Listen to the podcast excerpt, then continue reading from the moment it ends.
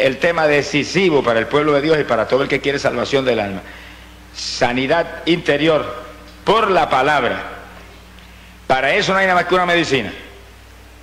Ahí sí es verdad que no funciona ninguna otra medicina, porque para el de afuera, la palabra también es la que se supone que sana, este de afuera. Pero la ciencia médica tiene muchísimas alternativas que benefician. ¿Y cuántos han sanado por tratamientos médicos y por medicinas y drogas eh, modernas y demás? Pero para el de adentro no tienen nada. Eso es exclusivamente por la palabra. Bendito sea el Señor Jesucristo. Eh, hace unos cuantos años, yo llevaba probablemente 10 o 12 años en el ministerio, yo tuve un problema muy serio que por poco hasta, me, saca a mí del ministerio. Y el problema era de tal magnitud que llegó un momento que yo no resistí más, me metí en ayuno. Y en el ayuno me aparté con el Señor y le dije, si tú no me resuelves el problema, no predico más tu palabra. Nunca rete a Dios en esa forma, son ignorancias de los comienzos de...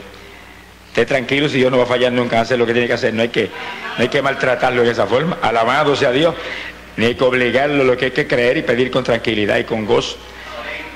Dios no va a fallar en hacer lo que usted necesita. Dios está más atento a, los problemas nuestros que nosotros mismos. Bendito sea el Señor Jesús. Pero hay épocas en que uno no ha entrado todavía en cierto grado de madurez espiritual y uno se arriesga, sabe Dios a cuántas cosas. Pero yo me entré en el ayuno y pasaron los días y días y días y horas y clama y gime a Dios y lo único que oraba era por el problema. Se me olvidaron hasta las almas y los enfermos y tanta gente necesitada y el problema y el problema. El asunto es cuando llevo un número de días considerable. Una noche, como a las 10 de la noche, cayó el poder de Dios sobre mí. Y yo vi como un rayo que relampagueó en la habitación. Y eso me atravesó de un lado a otro. Y yo quedé tan libre que me reía a carcajar. Y sentía aquel gozo y aquella paz y se me olvidó el problema. Y me reía y me gozaba con el Señor. Y de pronto oí cuando el Señor me habló claro, en forma ahí precisa. Estabas ligado en el Espíritu. Te he libertado, puedes entregar el ayuno. Estás libre. Imagínate, estaba libre que no podía parar de reírme. Alabe lo que el Señor le ama. Esa risa de gozo, de alegría, es sinónimo de la libertad espiritual que todos los creyentes tenemos que tener. Todos tenemos que tener eso. Y cuando estamos sanos interiormente tenemos eso. Eso es uno de los de las pruebas de que estamos sanos por dentro, que tenemos gozo de Dios, paz de Dios y esa libertad en el Espíritu. Donde está el Espíritu de Dios hay libertad. Sea bendito Señor Jesús. Cuando uno está atribulado, como estaba yo en esos días, deprimido y, hasta amenazando a Dios que si no avanzaba y me resolvía el problema, no predicaba más, es que uno está bien atado por dentro. Uno no está sano por dentro, está enfermo en el Espíritu. Y yo nunca olvido cuando el Señor entrega, estás libre en el Espíritu. Pero nunca olvido aquellas palabras, como estabas tú, están miles de mis hijos en la tierra. Y montones que tienen ministerio, están ligados en el Espíritu. Que son ministros, un ministerio o el otro, el que sea, pero por nada se deprimen. Y por cualquier cosa se lastiman. Y por cualquier cosa están hechos un escombro sea bendito el nombre de Jesucristo. Ahora, es que cometemos errores como el que cometí yo en aquella época. Errores infantiles. Problemas han de venir. Tal vivo casi un problema. Esto aquí es una problemática terrible. Satanás nos va a atacar con todo. Y ahora en estos últimos días, cuando ataques más violentos, peligrosos, finales van a venir contra nosotros. En todo sentido. Que sí que, si es cuestión de que usted no quiere tener problemas, pues muera y váyase para el cielo avance, alabado sea Dios, hasta que un problema lo vaya a deshacer. Ahora, el asunto es enfrentar los problemas en una forma positiva. Si viene un problema, el primer punto decisivo, decisivo, es el siguiente. No medite en el problema. Si medita en el problema, está meditando en lo que el diablo dice y hace. Ahí se le va a meter eso en el corazón y ya usted está ligado en el espíritu. Eso me pasó a mí. Después de esa experiencia jamás me ha vuelto a pasar. Ni me pasará. Pero cuando viene el problema, yo no medito en el problema, yo medito en la palabra de Dios. Hablo la palabra hasta que siento seguridad. Hablo la palabra hasta que siento mi fe ahí, alta. Y cuando la fe está alta, uno vence, no importa lo que, lo que venga. Pero si medita en el problema, se hunde. Y montones evangélicos yo he visto que vienen de mí a veces, hermano, por mí tengo un problema, estoy tan triste, estoy deprimido, tan ligado en el espíritu ya. Ya está derrotado. Y usted lo aconseja y ni oye lo que usted le dice. Mire, hermano, haga esto. No, hermano, es que problema. Están ligados. Un cristiano se supone que está libre. Libre, Jesucristo nos libertó. Conoceréis la verdad, la verdad os libertará. Si el Hijo de Dios os libertare, seréis verdaderamente libre. No hay quien lo oprima, no hay quien lo doble, no hay quien lo subyugue, no hay quien lo entristezca. No, usted está gozoso. El gozo de Jehová es nuestra fortaleza. Hay que mantener eso. Alabado sea Dios. Eso es sinónimo de libertad. Somos libres, más que vencedores. Bendito sea Dios. Ahora, para yo ser liberado de aquella opresión, tuve que meterme profundo con Dios. Y tuve que proclamar ayuno y encerrarme y no entregué hasta que Dios no me libertó. Y yo no resolví el problema. Yo lo que hice fue libertarme a mí en el espíritu. Cuando me libertó a mí espiritualmente, yo se me olvidó hasta el problema. Se me olvidó hasta el problema, no le recordé el problema más a Dios. Seguí para adelante con el problema ahí todavía. Y yo ahí contento, feliz, gracias, el problema te lo, es tuyo ahora. Y sí que es decisiva la vida espiritual de uno para estar sano interiormente. Decisiva. Hay que ayunar con frecuencia. Hay que orar y leer y meditar en la palabra. Son tres puntos claves. Y en esos días del ayuno yo recibí total liberación de esa opresión porque estaba en ayuno y estaba orando siete y ocho y nueve horas diarias ahí, todos los días clamando a Dios y con la palabra, leyendo la palabra horas y horas y meditando en la palabra. Eso entramos en detalle ya mismo. Bendito sea Dios. Ahora, fíjense que Dios demanda de nosotros algo que está en la Biblia. Joel capítulo 2, en el verso 12. El profeta dice así, dice, por eso pues ahora, Dice Jehová, convertíos a mí con todo vuestro corazón, con ayuno y lloro y lamento. Que sí que Dios no acepta ninguna clase de tibieza, ninguna clase de superficialidad espiritual, no. Aquí hay que convertirse de todo corazón, ciento por ciento. Aquí ya usted no puede vivir, el que tiene que vivir es Cristo en usted. Esa es la conversión plena. Como Pablo, no vivo yo, vive Cristo en mí. Esa es la conversión total. Que ya no es usted el que dirige su vida, ni el que siente, ni el que... No, el Espíritu ha tomado dominio total. Para eso, Joel dice, con ayuno, y después dice, lloro y lamento. Eso es oración con lágrima y con gemido. Palabra sencilla, la oración de la iglesia apostólica, oración en el Espíritu. Y esas lágrimas y gemido, añade las lenguas que no las tenía Joel pero la tenemos nosotros. Alabe lo que leamos. Eso lo ha añadido Dios ahora a la iglesia actual para que seamos espirituales y no carnales como el Israel del Antiguo Testamento.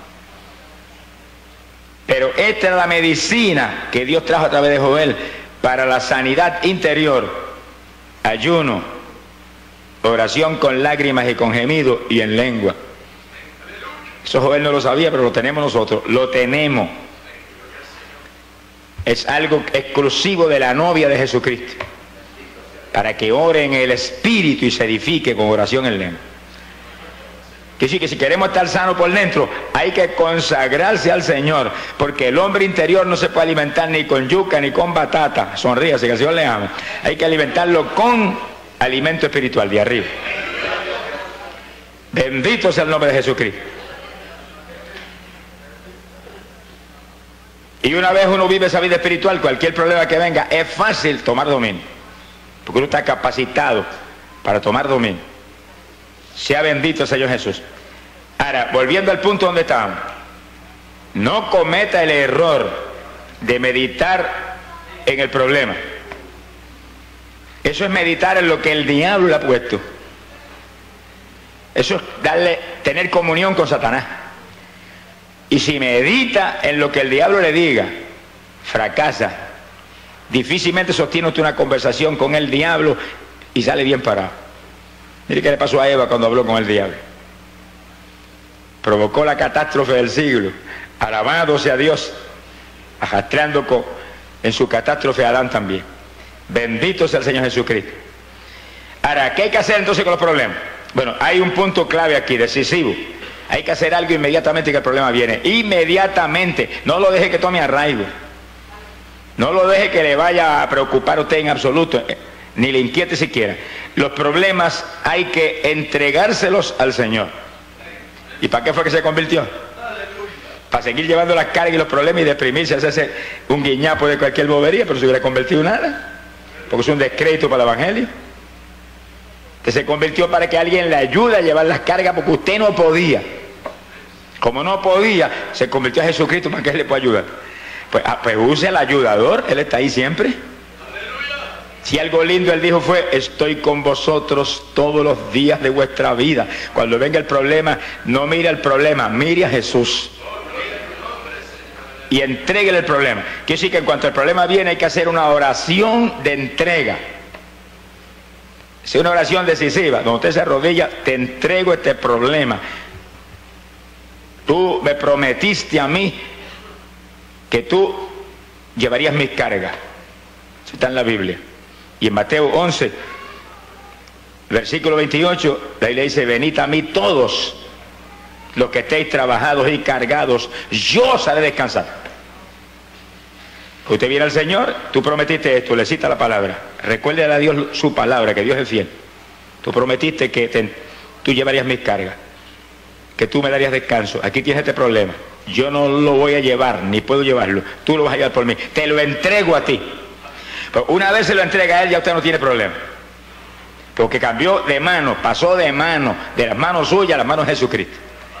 El que tiene que preocuparse ahora es él, porque es de él.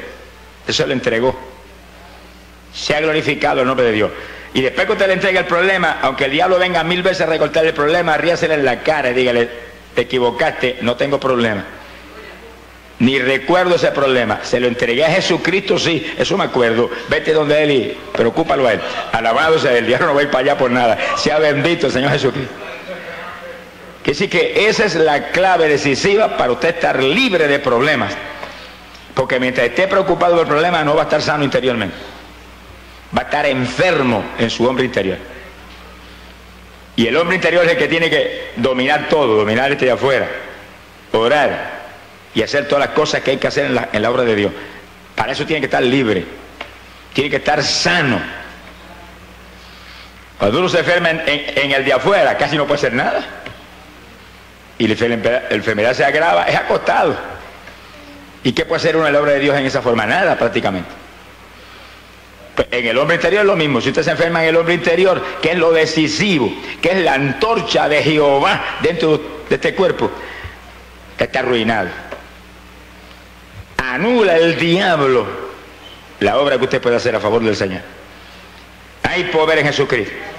Una vez usted descansa en Jesús, le entrega su problema, usted su gozo lo mantiene. Y acuérdense que el gozo de Jehová es nuestra fortaleza. Y la Biblia ordena, estar siempre gozoso. ¿Y por qué que, ordena eso? Que usted sea siempre gozoso. Pase lo que pase, surja lo que surja, venga lo que venga, esté gozoso. Porque Dios sabe que una vez perdemos el gozo, estamos ligados interiormente. Así están miles de creyentes hoy en día. Yo de evangélico decirme cara a cara, yo no tengo paz. Ah, pues no se convirtió nunca. Se convirtió a, no sé a quién sería, sería San Antonio. Mi alma te alaba, Jesús. Porque Cristo mío dijo, mi pasos dejo, mi pasos doy. No como el mundo la da, yo la doy. Si él dijo eso, pues es una verdad, porque él no miente. Ahora, el diablo es un ladrón. Y todo lo que Dios le ha dado, trata de robárselo. Y si usted le permite que se lo robe, se lo roba. Eso incluye la salud interior, que es tan decisiva, y la salud de afuera también. Y si le roba el gozo y la paz del Señor, lo liquidó. Está usted como montón evangélico que son un escombro espiritual, una ruina, que el vecino que los ve y los oye no se convierte ni en sueño en Jesucristo. Sea glorificado el nombre de Dios. Alábelo, que el Señor le ama. Hay poder en Jesús. Alábelo, que Él vive. La palabra de Dios es la medicina para el hombre interior. Jesucristo también lo dijo. Lo dijo que Él vino a traer un pan de arriba del cielo que traería vida a este mundo. Y cuando le dijeron, danos de comer ese pan, dijo, yo soy el pan de vida.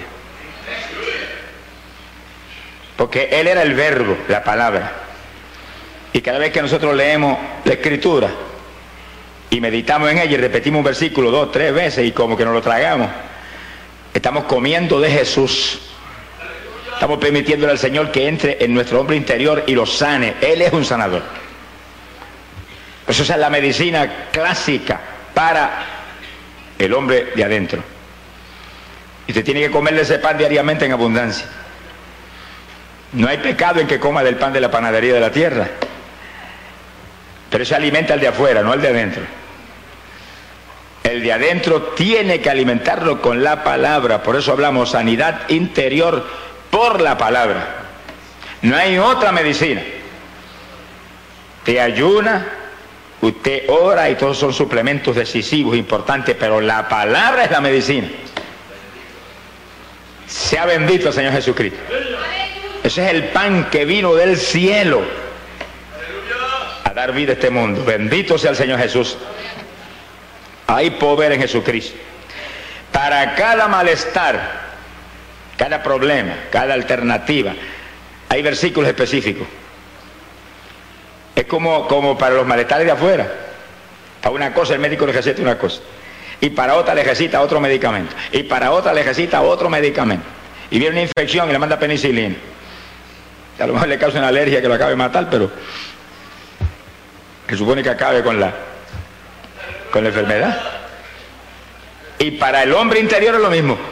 Para cada problema, situación, alternativa, hay versículos especiales que van a, a dar en el clavo. Alabado sea Dios. Es lo que llamamos el rema, la palabra apropiada para la situación que sea, porque no todos los problemas son los mismos, ni todas las situaciones afectan en la misma forma, pero para todo en la escritura hay un versículo, o dos o tres, o muchos, hay poder en Jesucristo. Versículos que van a sanar al hombre interior. Gloria sea Dios. Quiere decir que si para todo lo que puede afectar al hombre interior hay en la escritura una contestación y una medicina, pues no hay que estar ansioso ni preocupado por ninguna cosa, lo que hay que aplicarse es el medicamento. Y cuando viene el problema, saque más tiempo que nunca para orar. Y métase en ayuno inmediatamente y hágase la palabra. Y entréguele el problema al Señor haga la oración de entrega y fortalezcase con la palabra para que no titubee ni dude. Se fortalece, cosa de cuando el diablo viene y mete el problema ahí, porque el problema está todavía ahí, no lo ha resuelto a mejor el Señor todavía. Y viene, mira el problema. Te diga, no lo siento, no tengo ningún problema, se lo entregué a Jesucristo. Estoy libre, estoy gozoso, diablo, estoy contento. Y se le ríe en la cara al diablo. Y le ordena que se vaya en el nombre de Jesucristo. No medite ni hable mucho con él. Ordénele que se vaya. Cuando el diablo tentó a Jesús, y le ofreció el mundo. Mira esas maravillas, esa gloria. Te la entrego completa así postrándote madura. Era una tentación seria porque Jesús vino a eso mismo, a rescatar el mundo de la potestad de Satanás. Y sabía que tenía que morir en la cruz para eso. Sin embargo, cuando se lo ofrecieron de gratis, ¿qué dijo? Apártate de mí, Satanás. Le dio una orden ahí. Escrito está, adorarás al Señor tu Dios. A Él solamente servirás y lo atacó con la palabra. Hagamos nosotros lo mismo. Esa es la espada del Espíritu. Venga la tentación, venga el problema, venga la duda, venga el temor, lo que venga que es del diablo, atáquelo con la palabra. Por eso hay que conocer la palabra. Hay eh, evangelios que no leen la Biblia nunca, ni saben nada de la Biblia. Que uno se queda atónito de la ignorancia que tiene de la palabra. Entonces, como si no atiende el negocio espiritual, ¿qué, qué, qué estamos haciendo? Que no puede solamente conformarse con lo que le enseñan en la iglesia. Porque en los cultos, en las iglesias son a veces tres veces en semana, cuatro veces en semana, una hora, dos horas, y se hacen muchas actividades, no solamente enseñar la palabra. Usted tiene que sacar tiempo, usted tiene que hacer, como dice la Biblia, velar por vosotros mismos. Usted es responsable de sí mismo. Y lo que la iglesia le añade, gloria a Dios. Pero usted es responsable de sacar tiempo, del mucho tiempo que tiene y del mucho tiempo que los evangélicos pierden.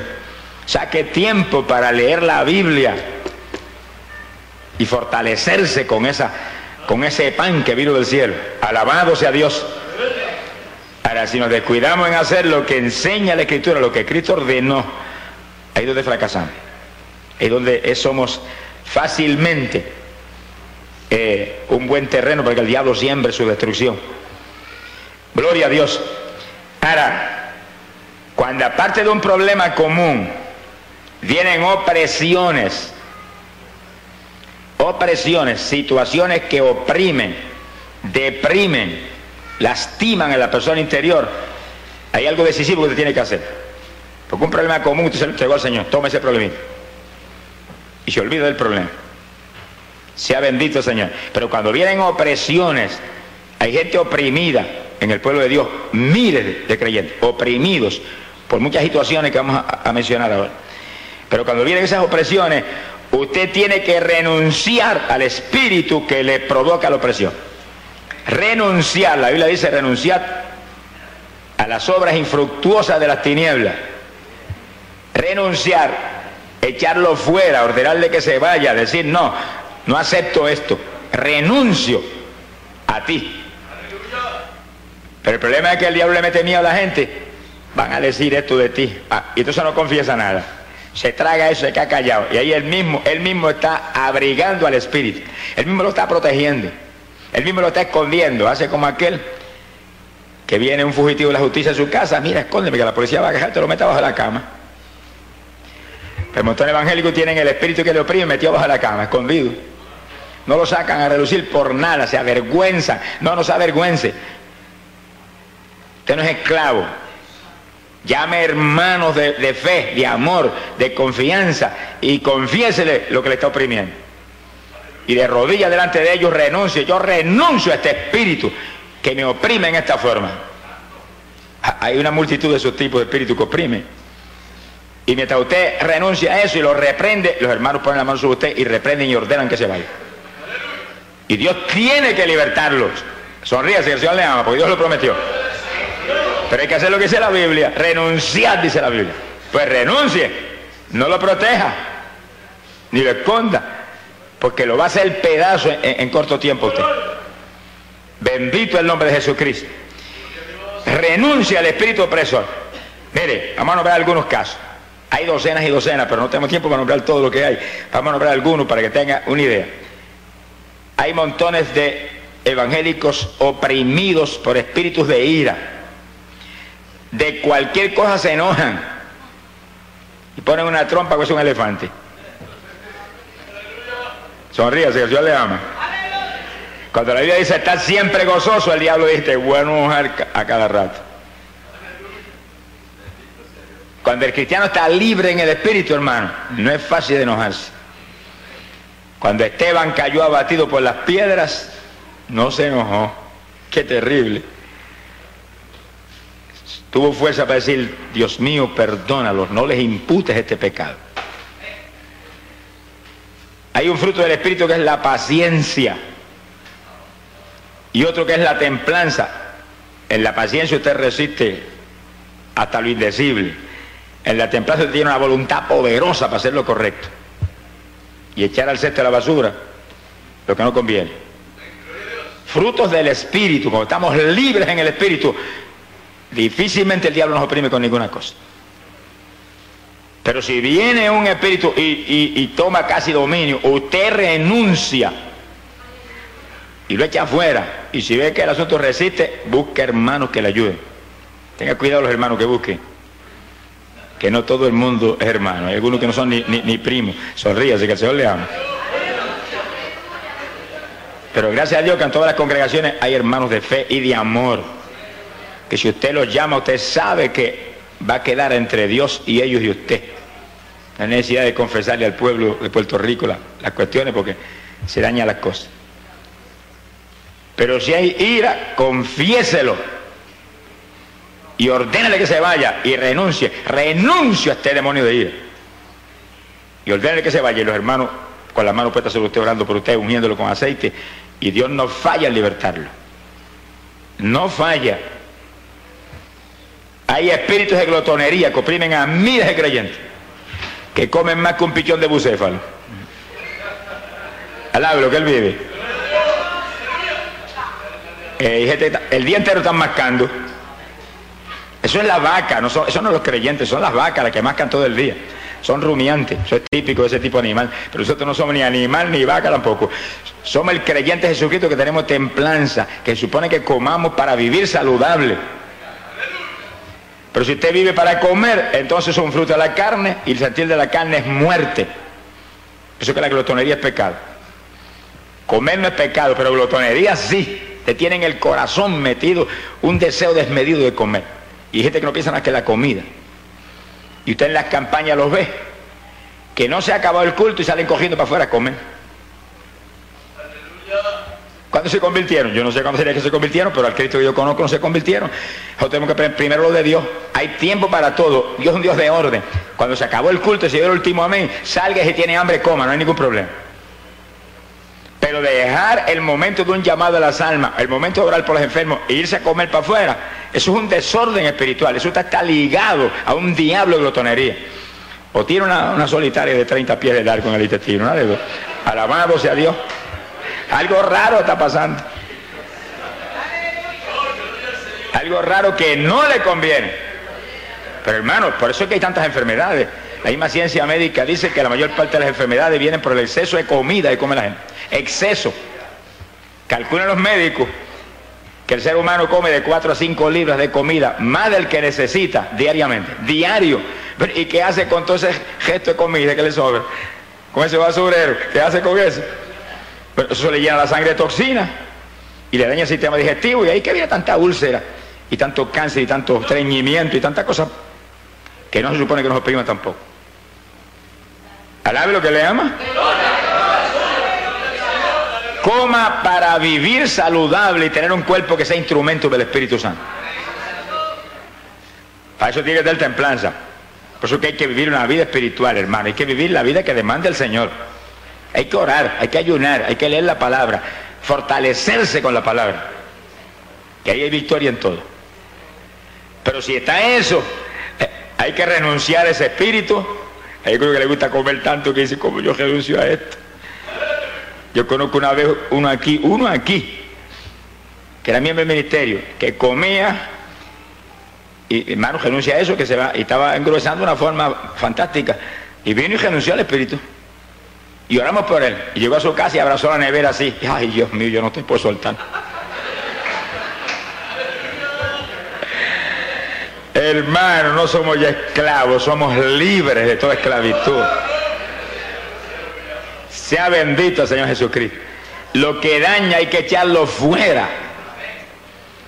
Y para eso hay que renunciar con todo el corazón puesto en el asunto. Hay que anhelar las cosas en el corazón. Dios prometió darnos los anhelos de nuestro corazón. Si usted no lo anhela, sino que por el contrario está, ay, esto me gusta, no, se va, no va a ser libertado nunca. Bendito sea el Señor Jesús. Usted renuncia con todo aplomo. Dios lo hace. Bendito sea Dios. Hay hermanos y hermanas que tienen espíritu de celo. Y a veces celan su marido, celan su esposa. Pero a veces también celan otros ministerios cuando ellos tienen ministerio porque está creciendo. Y se le mete un celo que daría cualquier cosa pues se destruya. Esa gente está más perdida que el diablo, hermano. Eso es peligroso y feo. Eso es un demonio de rango general que lo tiene ligado. Tienen que, tienen que renunciar a ese espíritu. Para que eso salga y se vaya y Dios limpie ese corazón. Usted es esposo o esposa. Si usted tiene a Cristo, ¿por qué tiene que ser al marido o la mujer? ¿Por qué no le entregue ese marido a la mujer a Jesucristo para que se lo cuide? Y se quede tranquila y gozosa cuando salga. Se va a destruir, va a destruir el hogar. es el propósito del diablo, destruir el hogar y tenerlo usted hecho un escombro espiritual. Porque usted no puede ni orar cuando está en esas condiciones. Sea bendito Señor Jesucristo. Y si ora no llega ni al techo. Alabe lo que Él vive. Bendito el Señor Jesucristo.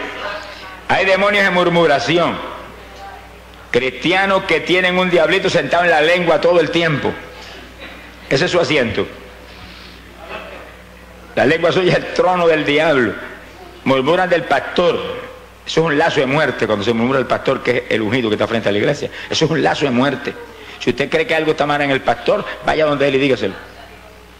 En amor, con respeto, que él merece el respeto suyo. Y dígaselo. Y si no se corrige, vaya que está los testigos, vaya y dígaselo otra vez, con dos testigos. Y si no, entonces dígaselo ante la iglesia. Eso fue lo que Jesucristo dijo. Y si no, entonces declare un pagano y publicano. Si todavía insiste en algo que usted ve que está fuera de la palabra. Pero no esté murmurando él por detrás y hablando él por detrás, que eso es un lazo de muerte, eso es un diablo. Renuncia a eso y ordénale que se vaya y échalo fuera.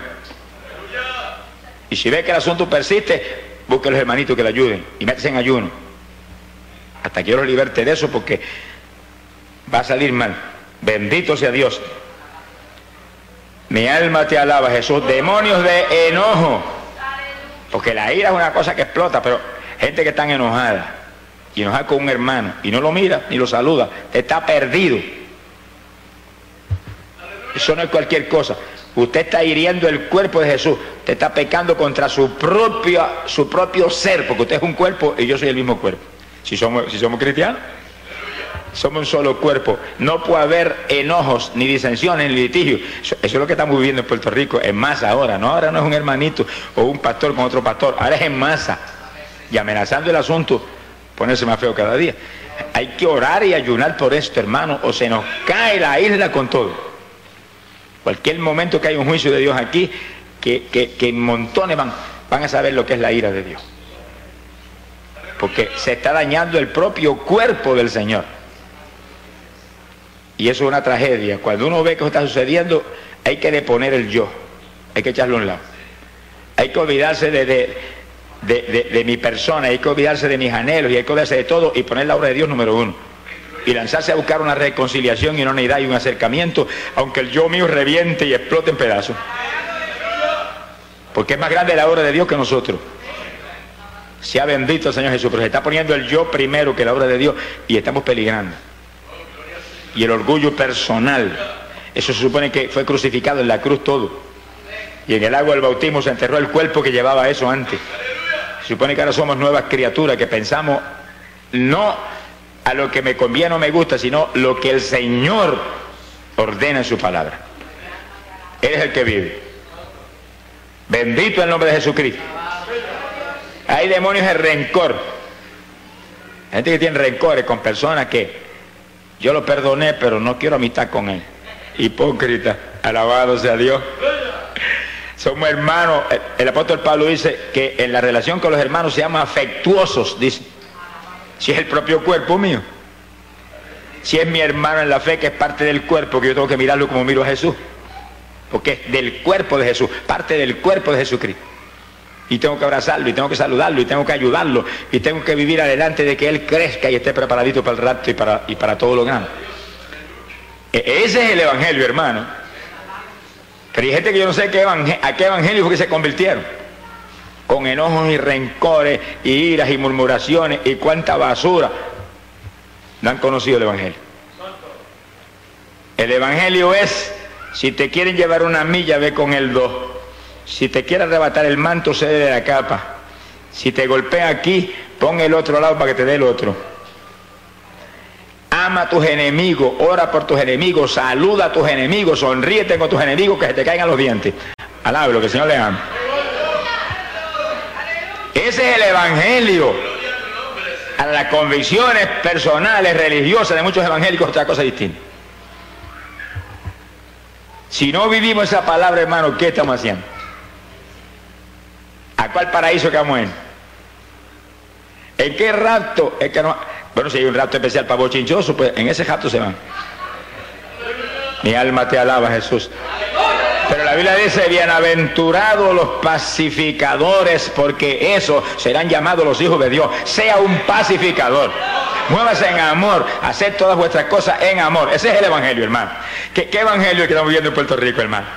Eso no es evangelio. Que estamos viendo en Puerto Rico, yo no sé qué cosa es, ni quiero, mejor que no diga. Pero ese no es el evangelio del Señor. Este ese es el evangelio de, cañonazo, de palo, O mete el palo, pero ¿qué es eso? Es el béisbol allá en, el mundo. Le meten palo.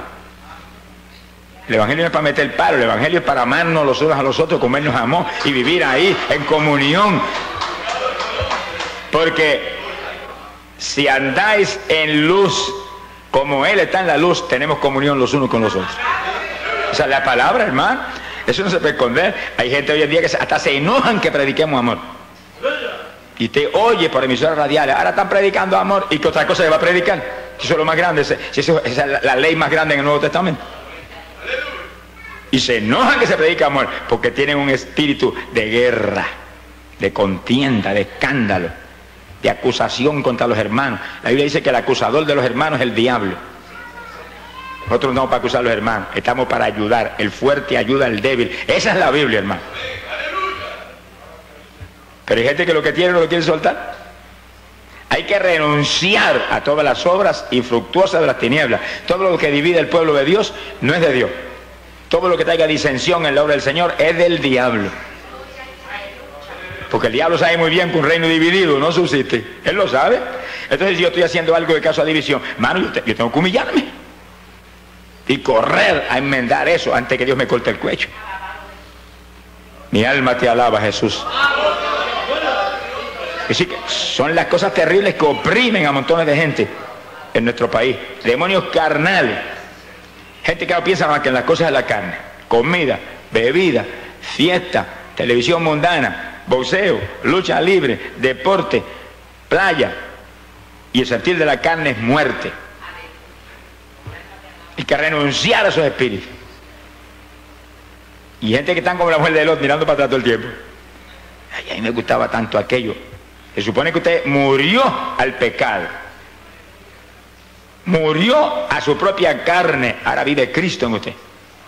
Y Cristo ni juega béisbol, ni va a la playa, ni ve boxeo, ni lucha libre tampoco. Sonríe, así que el Señor le habla. Lucha libre con el diablo. Alabe lo que él vive. ese que tenemos que darle contra el suelo. Sea bendito el Señor Jesucristo. No hay tiempo para perder en cuestiones mundanas. La Biblia dice que el sentir de la carne es muerte y que el sentir de la carne es enemistad contra Dios, que no se ajusta a la ley de Dios, dice la Biblia. Entonces, ¿qué hacemos? Doble la rodilla y renuncia a esos espíritus y ponga hermanos que oren por usted y ayune y ore y medita en la palabra y usted va a ver cómo se va todo eso. Se va todo.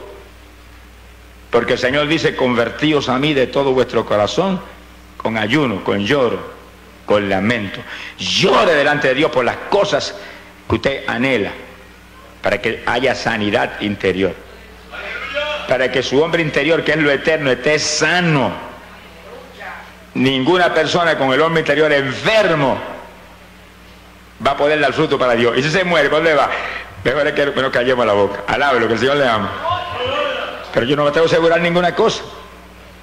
Porque el que vive en Cristo, nueva criatura es. Eso es un hombre sano por dentro. La nueva criatura está sana porque tiene la plenitud de Jesús. Ya no vive, Jesús es el que vive. Jesús no se enferma.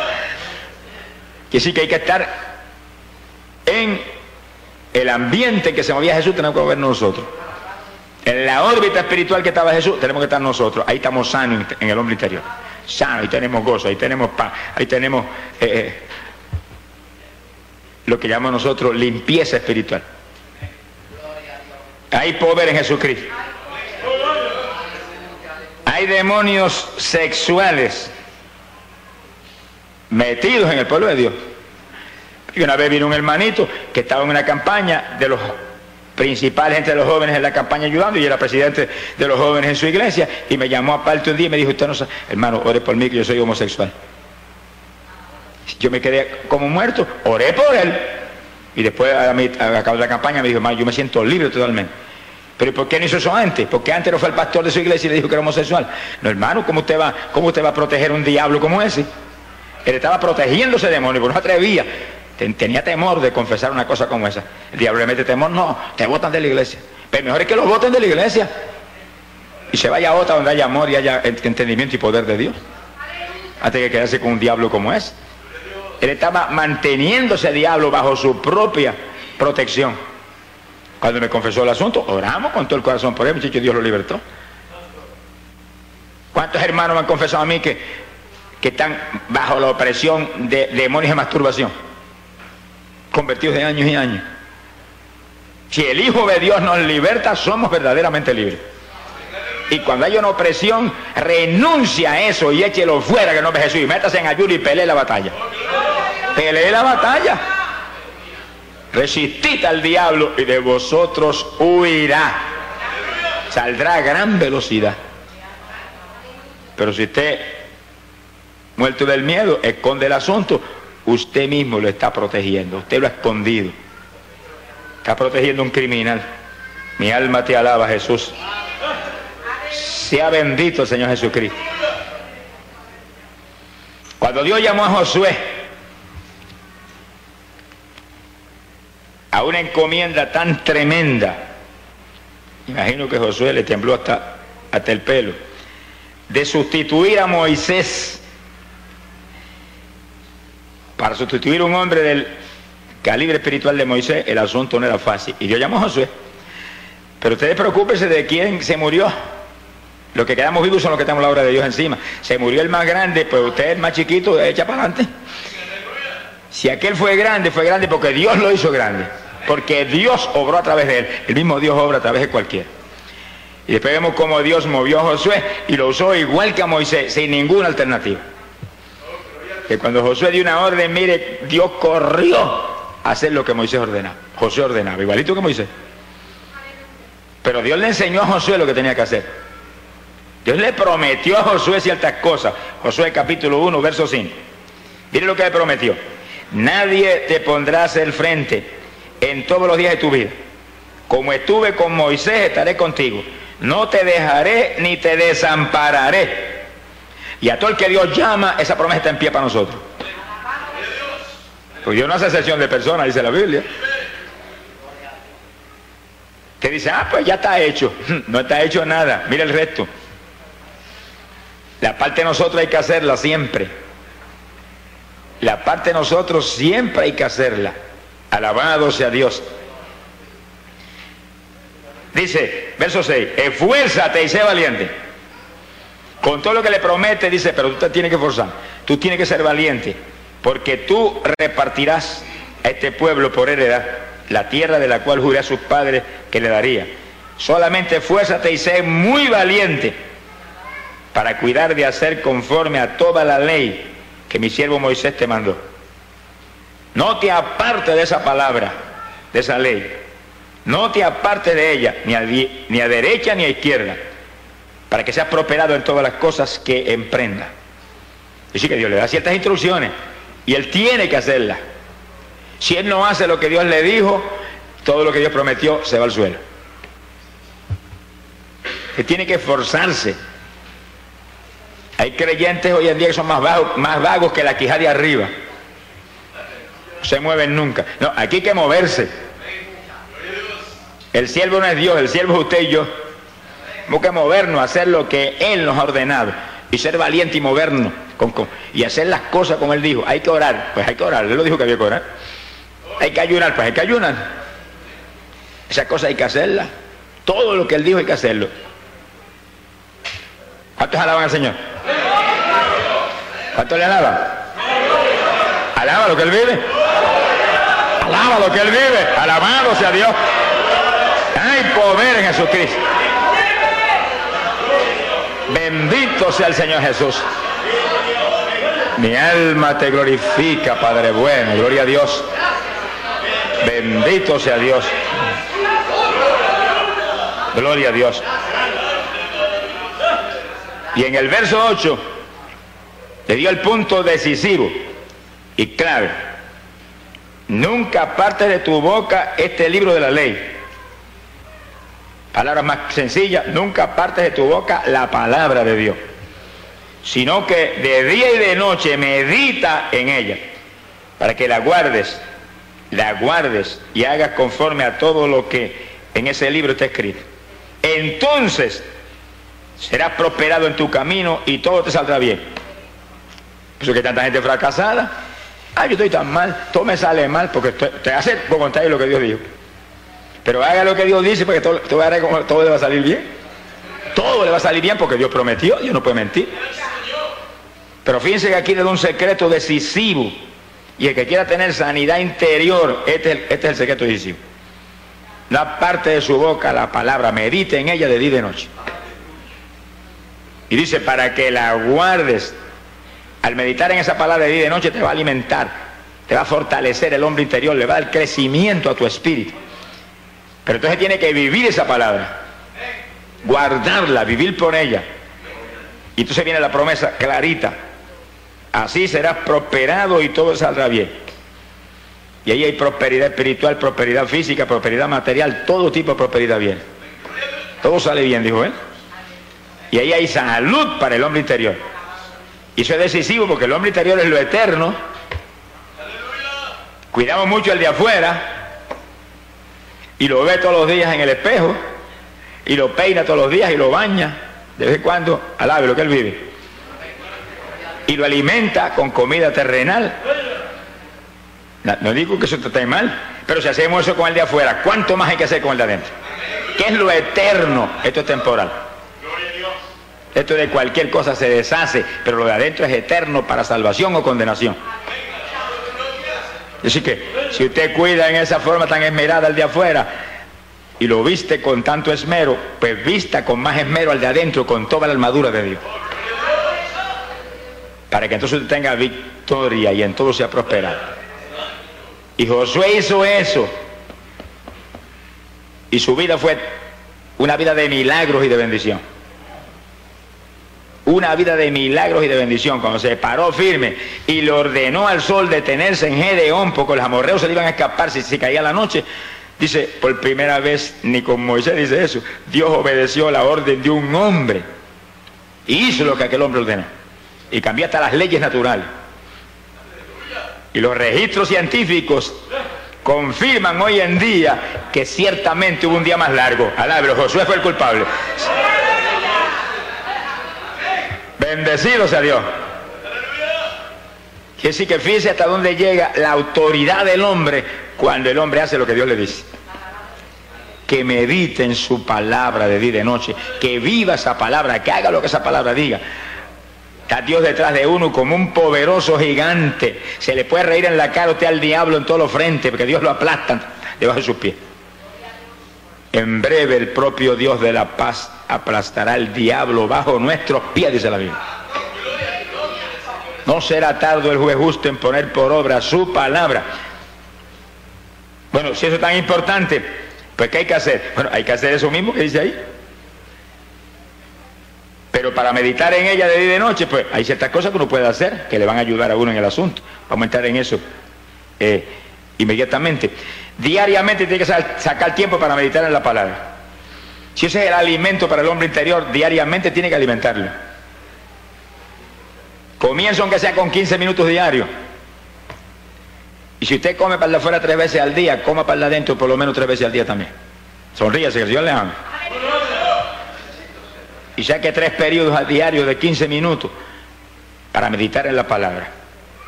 Para tener salud sobreabundante en su hombre interior y en el de afuera también. Porque la palabra es medicina aún para la carne, dice la Biblia. Aún para lo de afuera.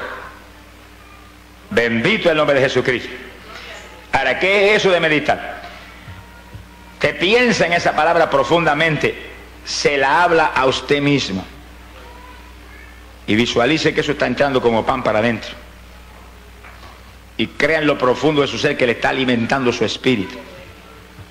Y según usted repite un versículo de esos de fe, de eso de bendición, mirad que sois más que vencedores por aquel santo que tanto nos amó. Y repito eso una vez, dos veces y tres veces. También usted dice, mete eso en mi espíritu, dame salud interior por esa palabra. Párteme tu fe por esa palabra. Que sí que usted está meditando en la palabra y repitiéndosela una vez, dos veces, tres veces y al mismo tiempo confesando en su mente la bendición que recibe por esa palabra. Con la boca confesamos para salud. Y hay que pensar correctamente, porque si pensamos mal, nos ponemos mal. Porque tanto lo que se habla como lo que se piensa se mete para adentro. Y se mete en lo profundo de su sistema nervioso. Y una computadora ahí que graba todo. Cuídese. Alabado sea Dios. Sea bendito Señor Jesucristo. Quiere decir que usted tiene que hacer eso y luego lo que le dijo el Señor a Josué, vivir por esa palabra. Vivir por esa palabra. Porque si llega a meditar en ella y a pensar en ella y a repetírsela mil veces al día y después vive distinto a eso, cayó en el fariseísmo. No va a tener victoria nunca. La Biblia dice Santiago capítulo 1, verso 22, dice, sed hacedores de la palabra.